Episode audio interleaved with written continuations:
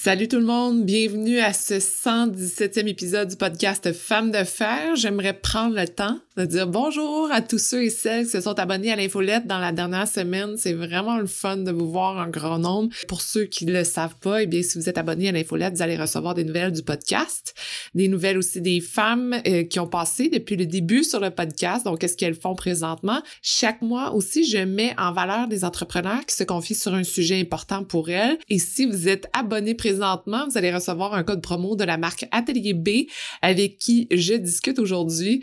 Alors, allez vous abonner dès maintenant. Cette semaine, je reçois Catherine Métivier et Anne-Marie Laflamme, les deux femmes derrière la marque de vêtements Atelier B.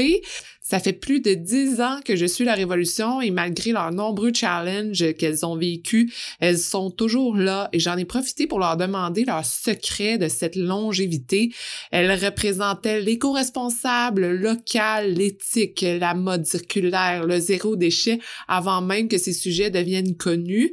Vous allez voir, on a pas mal de fun, il y a bien des fous rires durant l'entrevue et euh, ben, ces femmes sont vraiment inspirantes. Elles représentent l'innovation au Québec. Alors, Bonne écoute.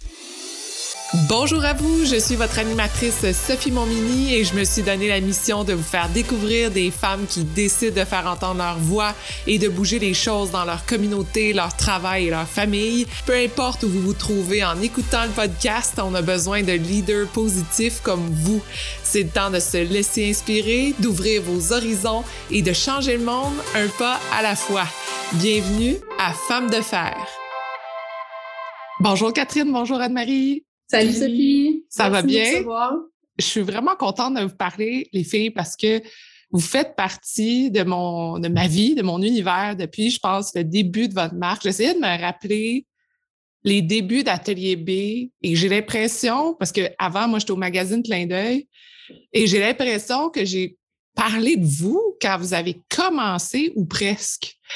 Et je là, pense que dans nos premières coupures de presse, il y avait, il y avait quelque chose de toi, oui. Vous fêtez vos dix ans et il y a tellement de choses qui se sont passées depuis ces dix ans-là, dont, c'est ça qu'on parlait avant qu'on commence l'entrevue, la COVID, évidemment, mm-hmm. et qui, qui a changé, j'imagine, comme bien des gens, votre compagnie. Mais moi, je veux savoir un peu comment ça fonctionne, justement, votre day-to-day en ce moment. Qu'est-ce qui se passe? On est rendu une petite équipe. Quand on a commencé, là, en fait, le 10 ans, le dixième anniversaire, c'est pour notre lieu ici, l'atelier mhm. physique. Mais Atelier B, les le premier article, je pense que tu as fait sur nous, là, je pense que c'est 2009. Fait que ça fait 12 ans, presque 13 déjà. Je veux pas te vieillir. Non, non, c'est ça. Puis nous, on a commencé à travailler sur le projet en 2007 avant mhm. de le mettre sur le marché. On dirait que ça fait euh, depuis toujours là, que Atelier B, c'est notre vie. au début, on était dans notre appartement toute seule, la jeune vingtaine, euh, dans notre... Euh, pleine d'énergie. Ah, pleine d'énergie, avant. ouais, ce qu'on a pu comme avant, ce qui est bien normal. puis ben, c'est ça, maintenant, on est une équipe de 8-9 personnes. Il y a la boutique qui s'est ajoutée aussi en 2011. C'est ça qu'on célèbre, ce lieu-là qui est à la fois boutique et, et lieu de, de, création et de fabrication. On a une partie de notre temps qui est passée à enseigner aussi, ce qu'on faisait pas à cette époque-là. On enseigne à, à l'UQAM puis à Concordia. On a une partie de notre temps qui est utilisée pour le design en collaboration avec toute l'équipe. Non, c'est un projet collaboratif, là, la création des collections puis des, de, de, tout ce qui passe dans l'atelier. En fait, maintenant, on, on, on, le fait avec la gang puis ça rend ça vraiment plus euh, euh, dynamique, puis on se partage aussi les, les idées puis les, mm. les résultats. Mm. Ouais, toi, Catherine, ça serait quoi tes tâches spécifiques de ton côté? Moi, je m'occupe plus euh, de la production, euh, le lien avec les fournisseurs, les sous-traitants. Moi, je travaille surtout avec les filles de l'atelier pour mm. construire les, les, échantillons, les, les patrons aussi. Moi, je suis plus comme derrière la, la, production, le vêtement, les finitions, la qualité. Et toi, Anne-Marie? De mon côté, c'est plus tout ce qui est trait aux communications, vente. Euh, euh, moi, je travaille un peu plus avec l'équipe boutique, avec les gens qui, qui m'occupent plus des réseaux sociaux, des infolettres, des relations de presse, mm. des gestions des événements aussi, puis des projets spéciaux. Euh, tous les petits projets qu'on greffe autour d'Atelier B. Là, nous, c'est, c'est ce qui nous rend le plus heureux, je pense, dans notre travail, c'est que oui, il y a nos collections, mais il y a aussi une multitude de projets autour qui fait qu'on peut essayer des choses, apprendre, collaborer avec des gens d'autres disciplines aussi. Mm. Ce que je trouve intéressant en regardant Atelier B, c'est que ben, vous l'avez dit, vous avez commencé ça dans votre appartement, puis euh, j'imagine moment donné, ça a pris le dessus de votre appartement, fait que vous n'aviez pas le choix de trouver un, lieu pour... Vous pouvez plus ouvrir le frigidaire. Il y avait trop de vêtements partout. Des boîtes, des Des machines, des racks. Est-ce que vous vous rappelez? On a commencé l'appartement, on avait un petit atelier dans le sous-sol. Puis là, à un moment donné, ben, c'est devenu comme une grosse partie de notre temps, mais il faut savoir que à ce moment-là, on faisait tout. Là. On était étudiante, puis on avait des emplois. Moi, je travaillais dans le domaine euh, plus de la recherche académique, dans le domaine du vêtement puis des nouvelles technologies. Catherine, elle avait une job temps plein de designer. OK. Puis, elle était étudiante à temps partiel. Moi, j'étais étudiante à temps plein. Puis, Atelier B, c'était comme notre projet un peu de nuit, là.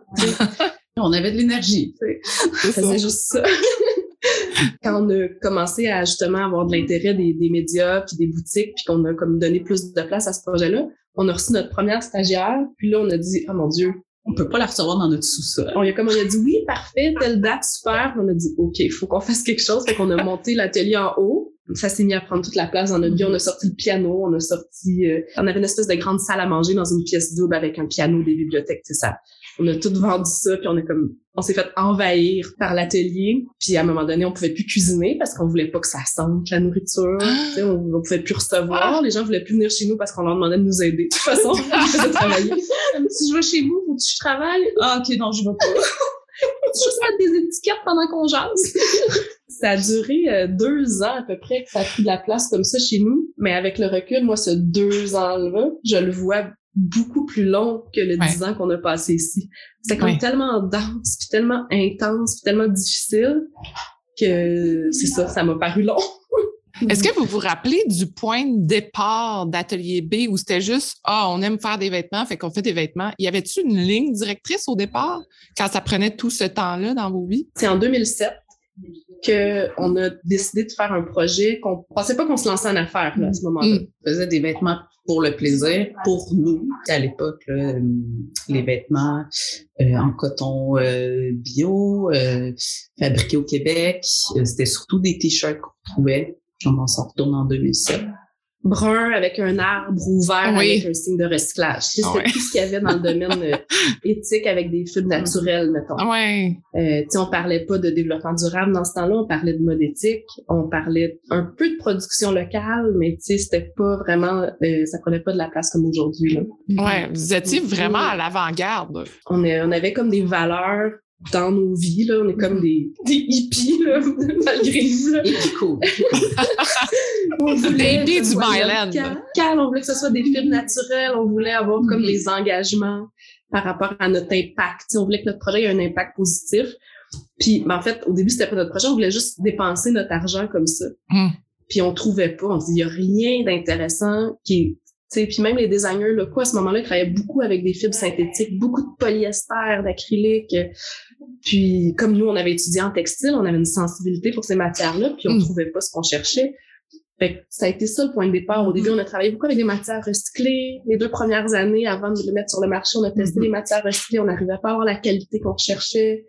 Puis on s'est mis à trouver des fournisseurs. Euh, au début, on travaillait surtout avec des jerseys puis des cotons wattés, des French Terry. Puis on, on, travaillait pour essayer de rajouter un peu de couleur puis texture. On faisait beaucoup de hmm. sérigraphie aussi à base d'eau, avec pour mettre des, des motifs. C'était très géométrique. Ce qui est arrivé, en fait, c'est vu que justement, on offrait quelque chose. Il y, en avait une place à prendre. Elle était pas prise, cette hmm. place-là. Ben rapidement, le téléphone a sonné. Mm. Puis nous, on avait un blog. C'était avant les réseaux sociaux, là. C'était comme des blogs. Mm. Puis je sais pas comment ça. Notre blog, a fait comme... Il y a eu des visites, là. Je sais mm-hmm. pas trop. Je me rappelle plus comment on faisait pour parler de nous à cette époque-là. Mais le premier appel qu'on a eu, c'est le Nightlife, qui est un magazine papier à l'époque. Qui avait fait une entrevue sur nous dans notre atelier. Mm. Puis on avait, à, ce moment-là, on avait une série d'échantillons. On n'avait rien à vendre. Puis on, on ah. jouait un peu la game, tu sais. On était comme ah ouais, mais ben, euh, notre collection, euh, on s'inspire de, puis notre collection, puis euh, elle est en vente où? Ben là, directement notre atelier, euh, rendez-vous. puis après l'article, ben là, il y a des boutiques qui nous ont appelés. OK. pour vendre nos produits. Fait qu'on a commencé à fabriquer des petites séries, puis on s'est inscrit à des marchés d'artisans. On est rentré dans comme 3, 5, 10 boutiques progressivement. Mm. Tranquillement, pas vite, vous êtes devenu comme un. En tout cas, moi, c'est ma vision à moi, mais corrigez-moi si je me trompe. Mais vous êtes quand même devenu un pilier ou, ou une marque qu'on regarde, qu'on observe et qu'on va dire, OK, eux autres, sont, ils sont solides. Ils savent ce qu'ils font dans ce milieu-là. Dans le sens que dans les dernières années, l'économie durable, euh, tout ce qui est local, euh, éco-responsable, c'est vraiment bon devenu dans notre langage. Mais vous autres, vous faisiez ça depuis le début. Donc, pour vous, c'était pas vraiment une surprise d'arriver dans cette conversation-là. là. C'est à l'essence de pourquoi le projet est né. Mais ce qu'il a fallu faire, nous, c'est qu'on voulait euh, rester justement à l'avant-garde. On voulait Oui. pas ce qui était à l'avant-garde le 12 ans, ben, tant mieux, c'est devenu des pratiques courantes. Ouais. Fait que là, nous, comment on fait pour continuer d'innover puis justement rester une marque qui, c'est un beau compliment, là, tu nous as fait, Mhm. merci, on le prend. Mais comment on fait pour rester euh, justement le modèle à regarder, entre guillemets, là, Ouais. rester inspirante puis innovante. Fait que ça a été comme un, un- des, des grosses réflexions, puis c'était un apprentissage constant aussi, c'est de la recherche, puis c'est notre côté peut-être académique aussi qui ressort dans ce temps-là, tu sais, le fait qu'on est allé euh, étudier à l'UQAM, puis après ça à Concordia, puis on a travaillé avec des gens qui, qui étaient plus dans le domaine de la recherche, fait que c'est comme Mm. si ça vient nous... euh, nous garder connectés aussi sur la nouveauté puis l'innovation. Sinon, ben, bien s'entourer, là. Ça nous a aidé à, à, à, à peut-être avoir l'air de savoir ce qu'on faisait. Parce qu'on s'entourait de gens qui avaient des compétences que nous, on n'avait pas peut-être. Ouais. encore aujourd'hui, là, je veux dire, on- c'est toujours, nos projets, c'est toujours grâce à un réseau de collaborateurs puis Mm. d'experts. Mais quand vous travaillez justement les collections, Catherine, peut-être tu peux m'en parler. Toi, tu es directement là- là-dedans. Que- Est-ce qu'il y a des difficultés encore aujourd'hui? Quand on veut faire, on veut parler de durable, éco-responsable? Est-ce que tu, tu rencontres encore des difficultés de ce côté-là? S'approvisionner en matière naturelle, euh, savoir la provenance des matières, c'est toujours un défi. Le choix des matières disponibles aussi, c'est dur à trouver. Oui. Euh, de qualité en plus. Parce que c'est bien beau d'avoir un coton bio, mais si après le premier lavage, euh, il tourne puis il rapetisse, ben ça donne rien. tu sais. Ton Mm. vêtement, il va aller, euh, il va aller aux poubelles. C'est drôle parce que des fois, il y a de la résistance aussi pour nos collaborateurs. Tu sais, on leur demande de faire des choses différemment puis ça peut les déranger. Mm. On, est- on a un projet en ce moment pour euh, recycler les retails, réutiliser 100% de nos retails pour que Ouais. notre production soit complètement zéro déchet. Puis on fallait demander à notre coupeur, qui est un collaborateur depuis justement 12 ans, de changer sa façon de faire avec nos retails. On lui demandait de tout, tu préparait des sacs avec nos pièces coupées. On lui demandait de nous préparer des sacs aussi avec nos retails parce qu'on allait les récupérer. Donc, ça l'obligeait à les entreposer, ça l'obligeait, ça prenait de la place, ça faisait une étape de plus aussi à son équipe parce que d'habitude, il garoche toute sa terre, puis là, c'est sali, puis ça va être Mm. ramassé plus tard. Mais là, nous, on lui demandait de les garder propres, puis fait que là, il y avait, c'est ça, il y avait une résistance. Puis quand on est allé au Dragon parler du projet, puis là, il nous a vus à la télé en parler. Elle, là, il s'est mis à prendre soin de nos retails, à expliquer à tout le monde, même si nous, on lui avait expliqué pourquoi on faisait ça, Tout d'un coup, nous ça a pris à TV en parler, là, il y avait plus de résistance du tout. J'avais plus besoin de leur rappeler, oublie pas, faut que tu me gardes des retails. Je l'écrivais sur chaque feuille, garder toutes les retails. Ouais. Puis il, était fier, tu sais, c'est Mhm. comme si là ça donnait de la, de la valeur à notre projet qui était un petit peu fatigant, mais là finalement il, en- il participait à ça puis il était fier. Fait que- Ouais.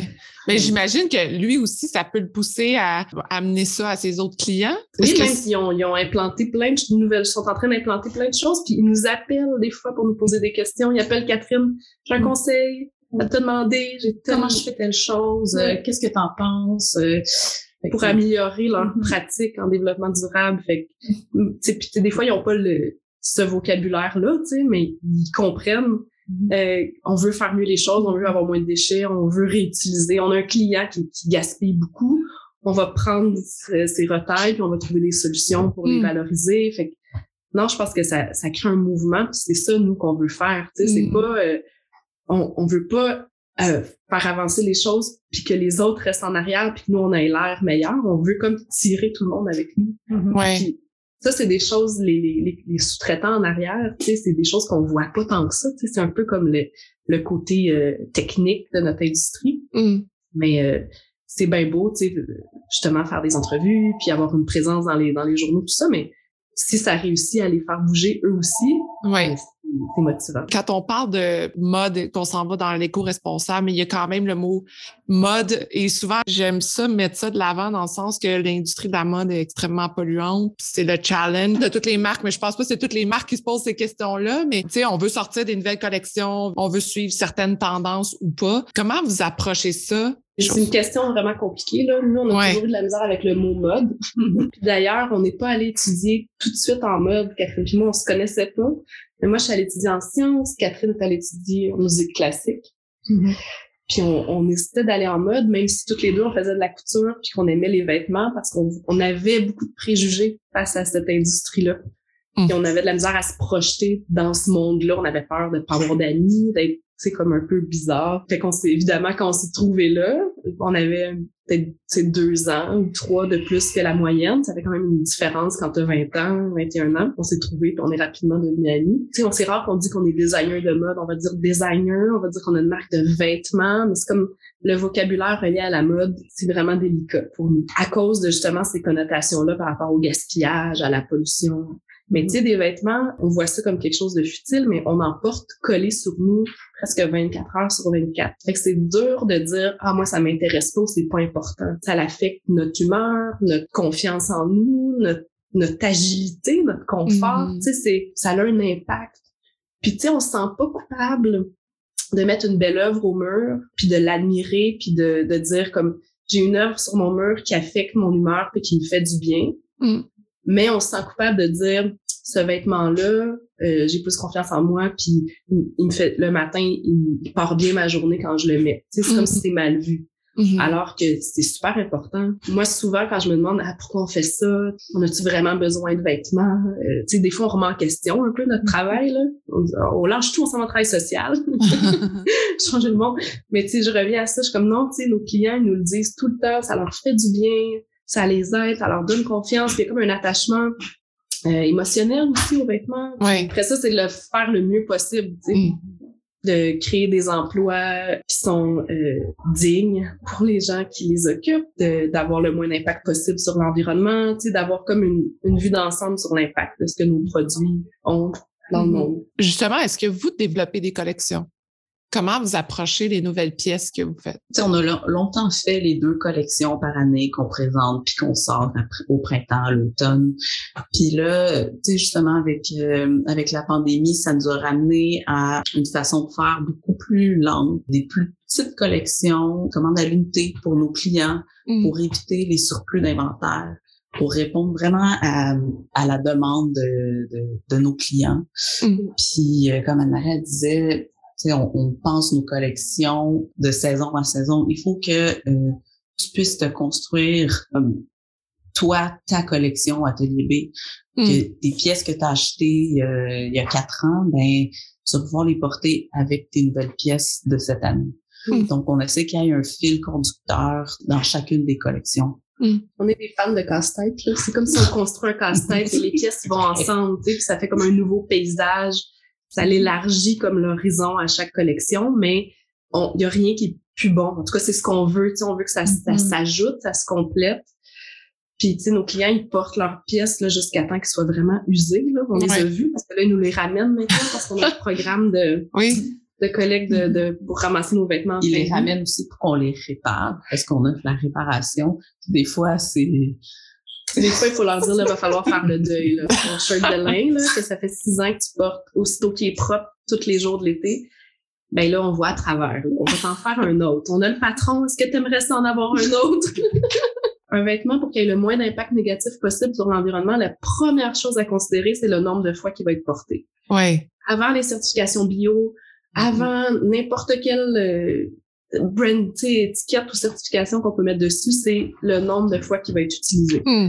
Fait que si nos vêtements sont utilisés et aimés beaucoup, puis qu'ils dorment pas dans un garde-robe, puis qu'ils sont portés souvent, à chaque usage, leur impact sur l'en- l'environnement diminue. Tu sais. Ouais. Ouais. c'est c'est la chose. Fait que c'est pour ça que la qualité, c'est là-dessus qu'on veut pas faire de compromis. Est-ce qu'il y a une pièce qui revient à chaque année ou tout le temps qui est comme un best-seller? La veste que Catherine porte, qu'on fait tout le temps dans plein de mm-hmm. différentes, une espèce de veste euh, manche à main, un peu ample pour la faire plus courte, plus longue, en lin, en moleskin. On a des variantes, là, c'est ouais.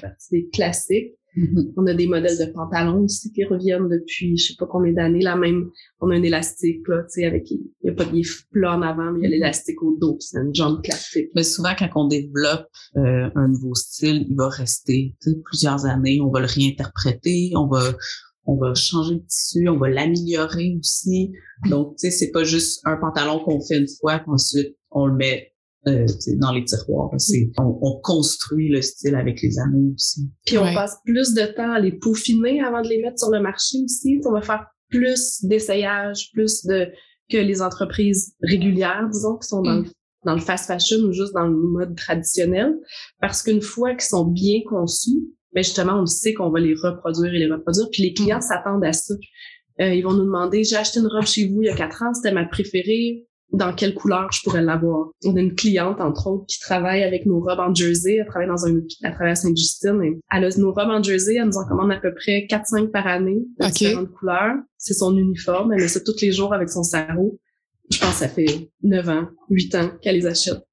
Fait qu'elle, si on dit que c'est plus disponible, elle va comme ben, je fais que je vais faire. Ouais. puis on attire les gens qui recherchent cette conscience-là. On n'attire pas les gens qui vont euh, avoir des vêtements peut-être plus tape à l'œil ou plus euh, extravagants. On achète des gens qui sont comme leurs vêtements sont plus sobres, sont plus puis on s'exprime peut-être plus dans la couleur avec nos vêtements que dans la coupe. C'est notre façon qu'on a trouvé. Puis après ça, les couleurs, ce qui est le fun, c'est que tu les agences différemment au fil du temps.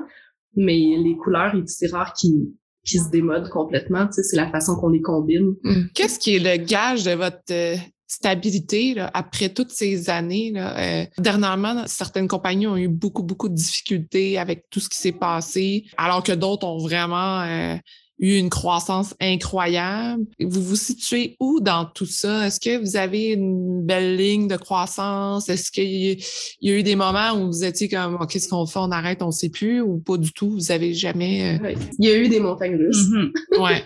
sûr. Et aussi, dans ces euh, 12 dernières années, on est devenu maman toutes les mm. deux. Ça a fait des petites montagnes russes à ces moments-là aussi. On pensait pas euh, qu'on était aussi essentiel dans l'entreprise. OK.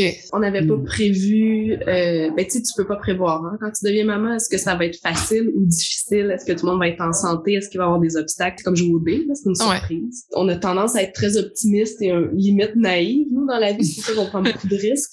moi, en tout cas, j'avais cette vision-là un peu utopique de la maternité. Je me disais, mon bébé va tout le temps être à l'atelier avec moi, il va dormir en dessous de la table de coupe. Ça va être magique. c'est pas ça qui s'est passé. Fait qu'on avait un peu, euh, c'est ça, on n'avait pas réalisé à quel point on travaillait. si on enlevait ce travail-là, les ventes ils descendaient, puis les ça fait pas.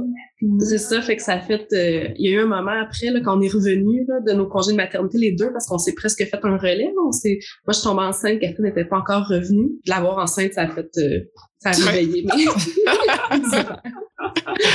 Puis oui, ça a été difficile parce qu'on a eu une décroissance à cause de nos congés de maternité. On a eu même une ou deux années presque à perte. Mm-hmm. Fait que là, on est revenu de nos congés de maternité. Là, il fallait remonter une côte, il fallait restructurer l'entreprise, traîner des dettes à cause de nos congés de maternité pendant d'au moins deux, trois ans. Mm-hmm. euh, ça a été comme... Euh, puis on s'est, on s'est demandé, toi, tu veux-tu continuer? T'aimes-tu encore ça? Tu sais, qu'est-ce qu'on fait? On, mm-hmm. ça prend de l'énergie, là. Mon Dieu, je t'ai motivé. ah, c'est nouveau. Ça m'est jamais arrivé. les deux, là, on était tellement contents d'être revenus. Puis je pense qu'on était comme réénergisés. Puis on avait du recul aussi face au projet. Mm. Fait qu'on était comme, on s'est roulé les manches. Puis on, on est reparti avec mm-hmm. plein de, ouais, plein d'amour pour, pour l'atelier. Mm-hmm. Tu demandais qu'est-ce qui fait qu'on est encore là. On a réfléchi beaucoup là dans les dernières années sur justement, euh, c'est quoi Atelier B là? Puis pourquoi ça marche, pourquoi on est encore là? Ça a parti Atelier B de notre amitié en fait. Puis c'est rare, une amitié qui est aussi durable que ça. Mm. Puis je pense que cette, cette relation durable-là, on a reproduit ça dans nos autres relations, avec notre équipe, avec nos mm. clients, avec nos collaborateurs. Euh, fait que c'est devenu comme notre motto. On s'est rendu compte que Atelier B, dans le fond, c'est des relations durables. Mm. Fait que nos clients, quand il y a des obstacles, ils restent, ils nous aident, ils nous donnent un coup de main, justement notre coupeur, nos sous-traitants, tout le monde est comme, quand il y a des périodes difficiles, on leur dit, hey là, on vit une période difficile, mais on a eu des bonnes périodes, puis ils nous ont accompagnés là-dedans aussi, fait que des fois, c'est donnant-donnant. Mm-hmm. Fait que la pandémie, on venait de remonter cette côte-là, on a tout restructuré, ça, ça faisait deux ans, ça commençait à bien aller, on avait participé à un parcours d'entrepreneur pour comme repenser notre modèle d'affaires, solidifier les bases, tu sais, comme faire le ménage. On avait mis plein de choses en place. En fait, une chance, on avait fait tout ça parce qu'on venait de, de mettre l'accent sur la vente en ligne, refaire un nouveau site web. Euh, mm. On avait rebalancé nos inventaires, euh, réfléchi à comment on allait produire un peu à l'interne, moins être dépendant de nos sous-traitants, faire plus de ventes directes, être moins dépendant de nos distributeurs. Fait que là, quand la pandémie est arrivée, ben les sous-traitants ont fermé, les détaillants ont fermé. Mm.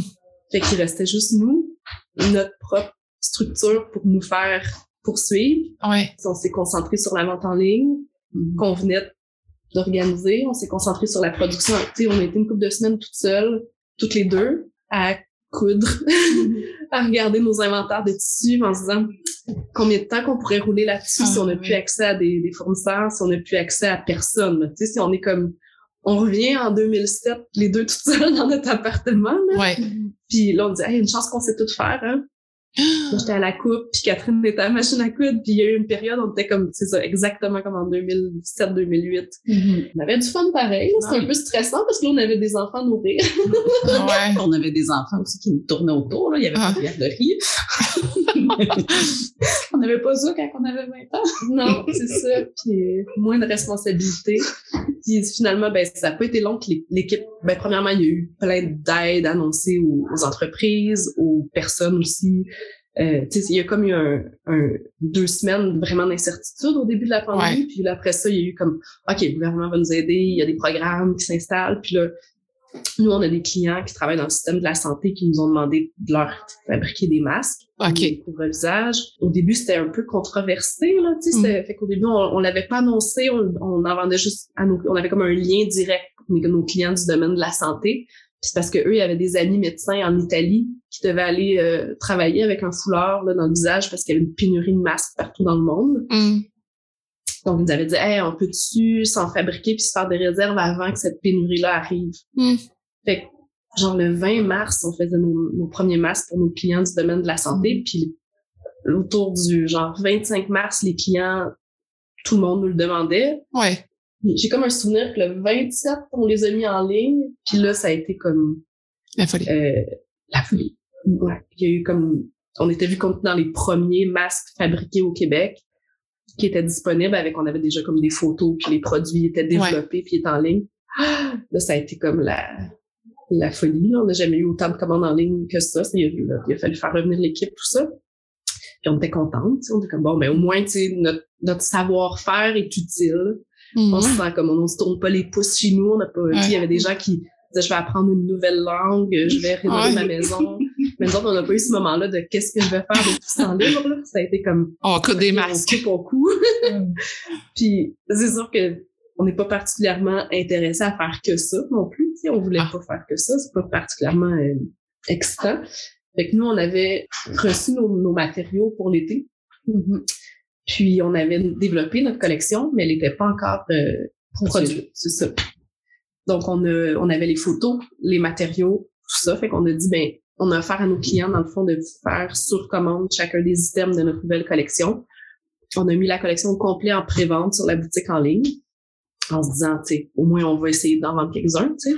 Ça a été euh, super bien reçu. Nos clients ont comme tous passé des commandes. J'ai comme l'impression qu'il y avait un mouvement un peu de de solidarité. Là, ils auraient peut-être pas acheté autant, mais là, vu qu'ils étaient dans des situations où eux, ils étaient pas en état de précarité, ils voulaient encourager leur marque préférée de toute façon, il n'y avait plus de resto, il n'y avait plus de sortie. il y avait comme un budget qui avait, dégagé. Ouais, puis il y avait ce mouvement-là aussi. Tout, le monde était un peu à la recherche. OK, quelle marque ou quelle entreprise que je peux aider, là, que je veux pas perdre. Parce sauver des emplois, sauver des fermetures. Oui. Mm-hmm. Puis encourager, faire découvrir aussi. Moi, je me rappelle au début, tu sais, je fais beaucoup au niveau des restos dans mon quartier. Je me disais, mais là, je veux pas que mes restos préférés ferment. Fait qu'on, tu sais, en oui, take-out, on va euh, le mettre de l'avant. Euh, tu cadeau. Euh, ouais. C'est drôle parce qu'on en parlait hier avec les filles dans l'équipe. Ils nous disaient, vous êtes bonnes en situation de crise ou de stress. on est en mm-hmm. mode solution. on dirait que c'est même là qu'on a le plus d'idées puis de projets. Tu sais, on avait fait un, une illustration spéciale avec euh, une de nos amies, Catherine Damour, qui est illustratrice avec, euh, c'est ça, il y avait un dessin pour comme une espèce de souvenir là, de la pandémie. c'est mais avec le recul, c'est un peu ça, c'est comme notre t-shirt souvenir pandémie 2020. euh, une petite maison, là. C'était comme la planète, c'était comme un virus en dessous. C'était très mignon. On avait fait des t-shirts pour enfants, puis des t-shirts avec ça que un ami du quartier qui était sérigraphe avait fait chez eux. C'était bizarre de collaborer, tu sais, parce qu'il fallait comme pas se voir, pas se... Mm. Fait que là, c'était comme on allait déposer la boîte dans son, dans son corridor de son atelier. après ça, il venait nous livrer la boîte sur notre balcon une fois que c'était imprimé, mais on n'avait pas pu, tu sais, voir les tests. D'habitude, on, s'implique beaucoup, tu sais, dans nos projets. Puis on avait fait un projet que euh, chaque, chaque t-shirt vendu, on donnait un masque à quelqu'un du domaine de la santé qui était qui avaient besoin d'avoir accès à un couvre-visage. Des, des OBNL ou des gens qui étaient bénévoles. Ça a été comme le printemps là, 2020. Mm. On était comme en mode, genre, on sauve les emplois, on sauve l'atelier, puis c'est des, il y a des choses qu'on voulait mettre en place depuis longtemps, comme la prévente. Tu sais, pouvoir dire, ben, au lieu qu'on fabrique des choses puis qu'on essaye de vous les vendre, voulez-vous nous dire ce que vous voulez, puis on va vous les fabriquer? Ouais. Comme ça, tu sais, c'est plus logique, il y a moins on risque moins d'être pris avec des grandeurs ou des couleurs à la fin qui sont dépareillées ou que ça l'a habitué notre clientèle à faire de la précommande. Maintenant, c'est comme presque naturel pour eux de, de commander avant que ce soit cousu. Ça faisait longtemps qu'on voulait mettre plus d'énergie sur la, vente directe avec nos clients. Euh, au lieu de travailler avec des distributeurs. on en fait presque plus de distribution, c'est juste maintenant notre site web puis notre boutique physique. Mm. Est-ce que vous aimez la discussion que vous écoutez présentement? Est-ce que vous voulez rester au courant des prochaines entrevues de femmes d'affaires? Si vous répondez oui à toutes ces questions, alors abonnez-vous dès maintenant à l'infolettre pour connaître des femmes ultra inspirantes. Rendez-vous dans la barre de description de l'épisode pour retrouver le lien. Puis je sais maintenant, on parle beaucoup de vêtements, mais vous faites aussi d'autres choses. Là. Vous développez des objets pour la maison, parce que vous voulez trouver toujours des façons de prendre toutes vos retraits, tout ce qui se passe euh, dans l'atelier pour les mmh. réutiliser. Comment ça fonctionne? On a développé euh, un procédé euh, de pâte à ben, en, collaboration avec Sophie d'Atelier Retail pour créer des objets 3D avec nos retails. On se sépare les... C'est comme un petit procédé un peu euh, technique slash euh, notre petit côté science, mon petit côté science. On s'est inspiré en fait des techniques de papier traditionnelles que Sophie nous avait euh, partagées. Sophie qui a un atelier, elle utilise beaucoup de chutes de production d'entreprises locales de fibres d'origine végétale. Il faut que ce soit coton, lin, rami, chanvre, tout ça. on peut transformer la fibre pour en faire du papier. Mm. Euh, c'est une super façon de recycler la matière, mais elle, elle disait, il faut que j'arrête de recevoir des dons parce que je peux pas, tu sais, je suis pas cascade, là, je peux pas faire euh, 1000 feuilles par jour ou euh, des milliards de feuilles par jour. Euh, il y a ben trop de retails textiles à Montréal dans l'industrie, puis on s'entend que c'est des marques comme Atelier B avec qui elle collabore, euh, des Yalo, SR, tu sais, des petites entreprises qui travaillent la fibre naturelle. Elle dit, vous en produisez ben trop, pour que je puisse toutes les recycler, là, comme ouais. ralentissez, arrêtez de m'en donner. Puis nous, on est allé la voir en disant, mais nous, on veut pas vraiment faire du papier, on veut faire euh, des objets 3D. Avec, est-ce qu'on peut comme transformer la matière, mais au lieu d'en faire des fines feuilles, créer des matériaux 3D. On a fait du prototypage avec elle, presque de la sculpture là, à la main. Mm-hmm. Tu sais, on a cette, cette euh, attention-là à l'atelier pour comme les techniques traditionnelles, puis le savoir-faire qui est presque ancestral. Mm. Mais en même temps, comment on peut intégrer la technologie dans des, une optique de développement durable, puis de, de mettre à profit les, les nouvelles technologies pour pouvoir résoudre un plus gros problème? Donc, avec cette, cette philosophie-là, on a approché, justement, je parlais tantôt de s'entourer, puis de trouver des collaborateurs. on a approché différents organismes du milieu euh, du recyclage, mais aussi du milieu comme la fabrication industrielle, des centres de recherche euh, un peu partout au Québec, pour se monter une espèce de réseau d'experts qui pouvaient nous aider à, solutionner ces produits-là pour passer de l'artisanal, où genre en une journée, j'arrive à faire euh, un abat-jour. puis à trouver des solutions pour dire est-ce qu'il y aurait moyen de travailler, je sais pas, par moulage ou avec de la chaleur ou avec pour arriver à faire une ligne de produits? Hmm. Puis encore une fois, comme quand on a lancé Atelier B en 2007, c'était une place qui était disponible. Ben ça, les gens disaient OK, comment ça? C'est une bonne idée. Comment ça que personne le fait? Comment ça que ça existe pas? Hmm. C'est juste parce que c'est beaucoup de recherche, puis c'est beaucoup de temps, puis c'est beaucoup de de volonté pour comme éviter. C'est beaucoup plus simple en fait juste mettre ça aux poubelles. Tu sais. Oui, oui, c'est sûr. Surtout que nous, euh, au Québec, on, le volume de, de, de déchets qu'on produit, on n'a pas besoin de payer pour ça. Sais. C'est pas des assez gros volumes que je dois payer un système privé pour qu'ils viennent le chercher. Fait que, c'est gratuit, la ville s'en occupe, ils viennent chercher mes déchets. Pourquoi pourquoi je, je ferais les choses autrement? Pourquoi je me compliquerais la vie, tu sais? Hmm. Ben, c'est ça. Nous autres, on est comme ça. vous, vous compliquez la vie. on l'aime, cette matière-là, tu sais. On, on il restait des tonnes par année de matériaux qui avaient été tu sais, c'est de la belle matière. On, on optimise euh, nos, nos, placements et les marqueurs pour couper les vêtements, mais c'est sûr qu'il y a tout le temps des, des bouts qui restent. Puis euh, mm. avec les bouts, on a dit OK, on va faire euh, des vêtements pour enfants. Puis là, ben, avec les, les petits bouts qui restaient, ben, on a dit on va, on va faire des, des pluches pour enfants. Mais il en restait, il en reste toujours des petites retailles que mm. on, ça nous, ça nous brise le cœur de le mettre aux poubelles parce mm. que c'est de la, c'est de la belle matière de qualité. Les couleurs, tu sais, du lin vert gazon, bleu cobalt, tu dis, ah, c'est ça, il doit avoir quelque chose à faire avec ça. C'est comme une bonne matière première, tu sais, même si c'est en mini morceaux. C'est ça. On travaille principalement avec un, un centre euh, de recherche qui s'appelle Innofibre, qui est à Trois-Rivières. On est en train de trouver des façons de travailler par moulage. Pour... Puis là, l'idée, c'est qu'il n'y ait aucune perte qu'on utilise 100% de la matière, qu'il n'y ait pas de retail de ces projets-là non plus, mm. puis qu'on puisse les retransformer eux aussi à l'infini. Donc là, les clients nous amènent leurs shirts de lin euh, qui ont tellement porté qu'on voit à travers. Pas de problème, on enlève les boutons. Puis nos boutons, c'est les mêmes boutons qu'on utilise aussi depuis huit ans. Donc, si on perd un bouton, ben ça, ça fait partie comme de l'éco-conception, comment penser nos produits pour pouvoir facilement les, les, réparer, les réutiliser, puis pour pas qu'il y ait de gaspillage de matières premières. Donc, bref, on enlève les boutons, on met le shirt de lin avec les retailles, on, les classe par couleur. Puis ça aussi, c'est quelque chose qui est intéressant parce que les centres de recherche ou les, les gens qui travaillent dans le domaine du recyclage, c'est pas, ils ont pas l'œil du designer, tu sais, de l'artiste. Fait qu'eux sont habitués, ils font comme une espèce de pâte brume puis ça euh, quelque chose pour emballer des iPads. C'est ça leur ah vision. On, fait du brun. Euh, puis nous, on est comme, ben non, on va travailler les couleurs, on va travailler les textures. Moi, mon lyocell, le piment, il est beaucoup plus saturé. Le lin, c'est plus délavé, mais c'est intéressant. Ça peut faire un beau demi-ton. C'est un autre langage qu'ils connaissent pas. en travaillant ensemble, ça, ça peut donner des choses super intéressantes. Puis nous, ben, qu'on rajoute à ces produits-là, c'est qu'on va pas faire l'emballage de iPad avec ça, on va faire un bel objet design pour la maison. Mm. Ce que eux, il y aurait pas le potentiel de, de concevoir ou de.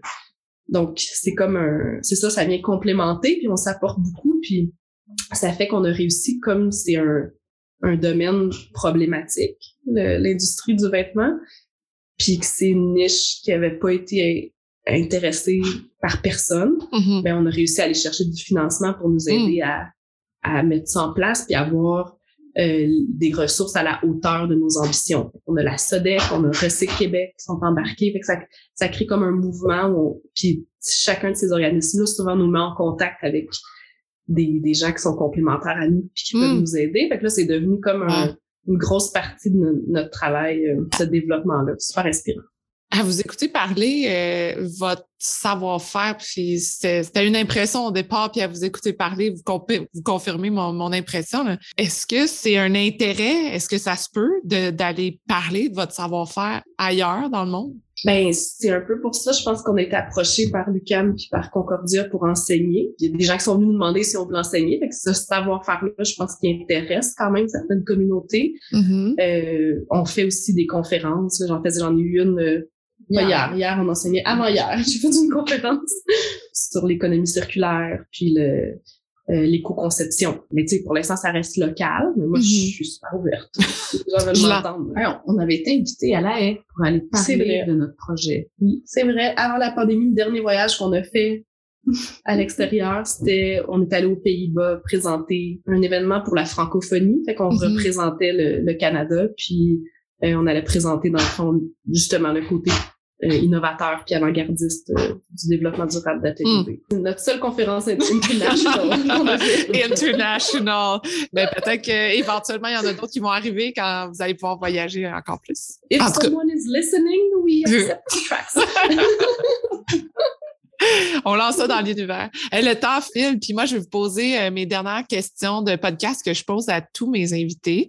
Ben, je vais commencer avec Catherine, euh, mais les deux peuvent vous répondre. Pourquoi as-tu de la gratitude aujourd'hui? Savoir s'écouter, écouter notre petite voix là, qui nous parle, là.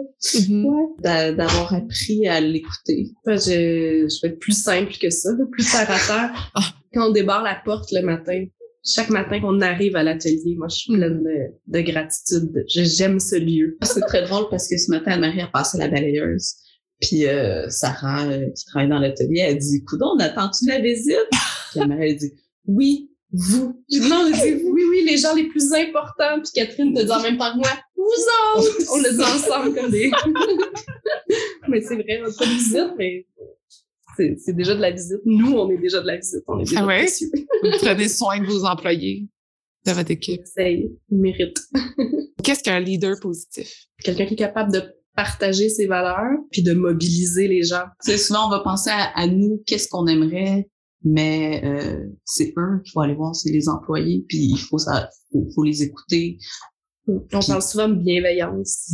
Le meilleur conseil que vous avez reçu? Je pense on l'a pas reçu, mais on s'en est rendu compte assez vite euh, de s'entourer de gens qui ont plus d'expérience que nous, qualifiés, de qualité, euh, qui nous ont appris énormément, tu sais, qui ont, qui ont pallié pour no- notre manque de d'expérience quand on Notre naïveté.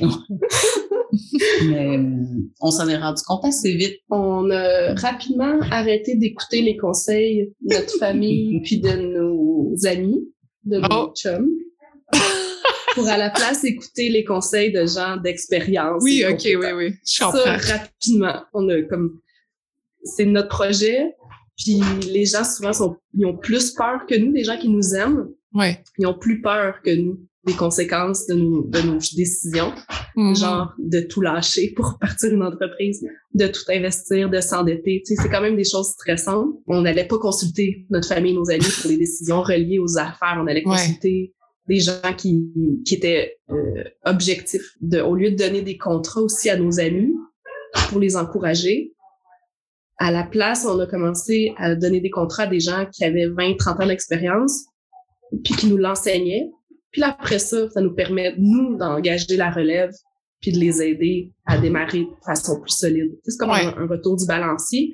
Fait que quand on n'a pas d'expérience, on s'entoure de gens de plus d'expérience. Puis une fois que nous, on en a, ben là, allons redonner à, à la communauté. Le moment dont vous êtes le plus fier.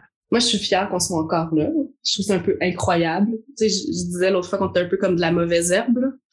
L'atelier B existe encore. Comme il, il y a eu toutes ces épreuves. Tu sais, la- même la pandémie a pas réussi à se débarrasser de nous. Tu sais, on est encore là, on C'est s'approche.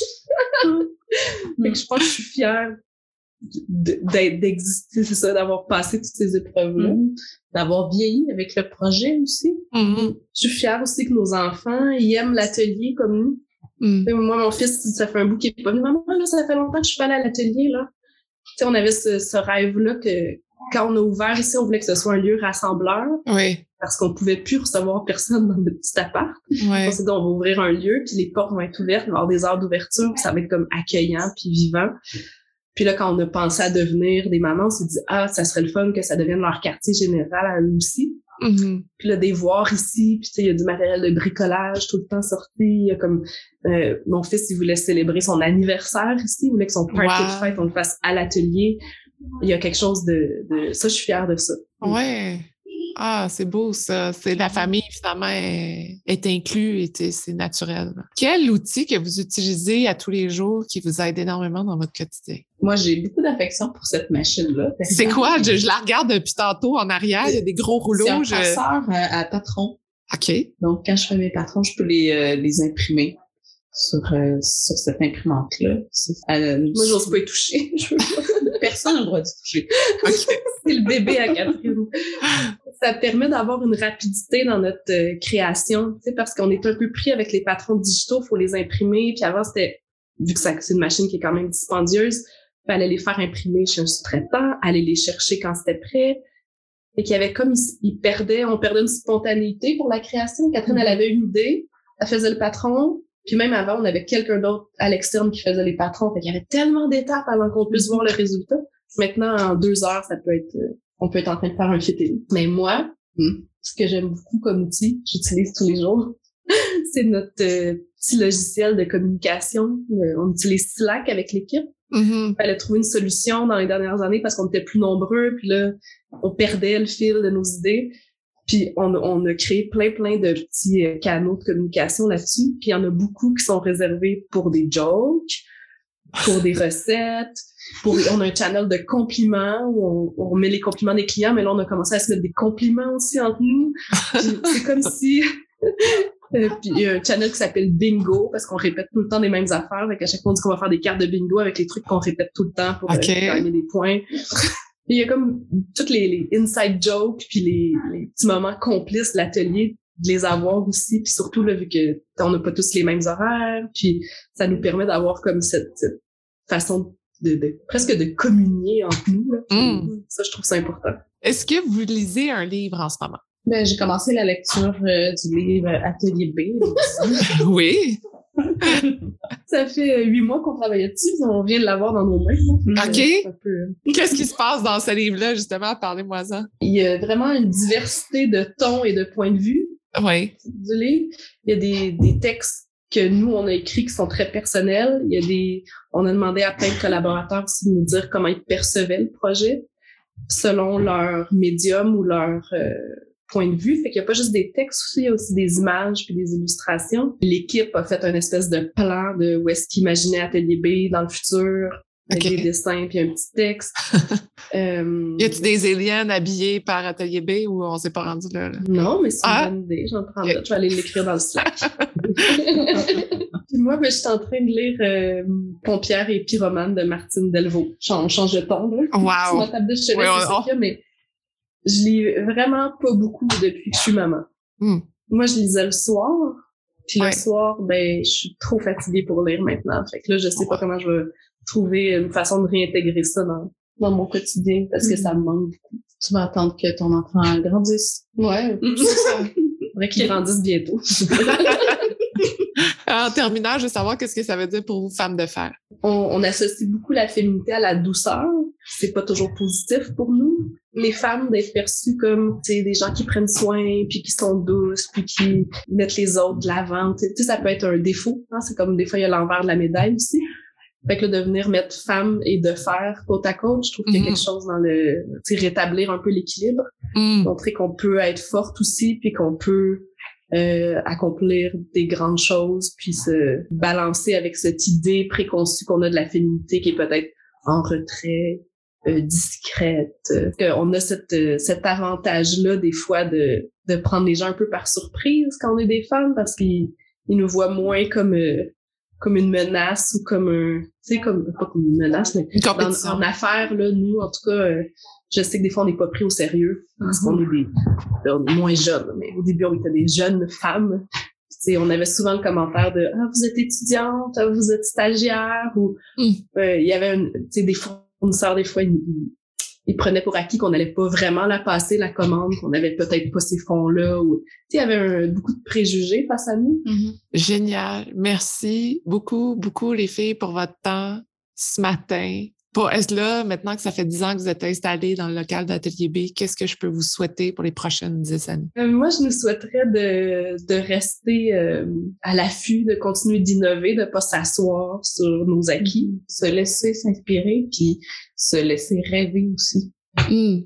Ouais, c'est quelque chose qu'on avait perdu, ça, l'envie de rêver, parce qu'on était dans nos dans le quotidien, dans, dans la gestion des problèmes. Dans... Puis à un moment donné, on s'est rendu compte, ah, faudrait peut-être plus rêver puis plus avoir du fun. Mm-hmm. Je vous souhaite du fun et des rêves. Je vous souhaite ça pour les prochaines dix années. Merci, Sophie. Bye. Bye. Salut.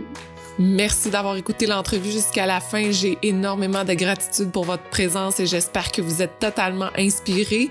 Si vous voulez garder contact, rendez-vous sur le Instagram de Femmes de Fer et vous pouvez également vous abonner au Patreon de Femmes de Fer pour encourager l'équipe à produire encore plus de contenu pertinent pour vous.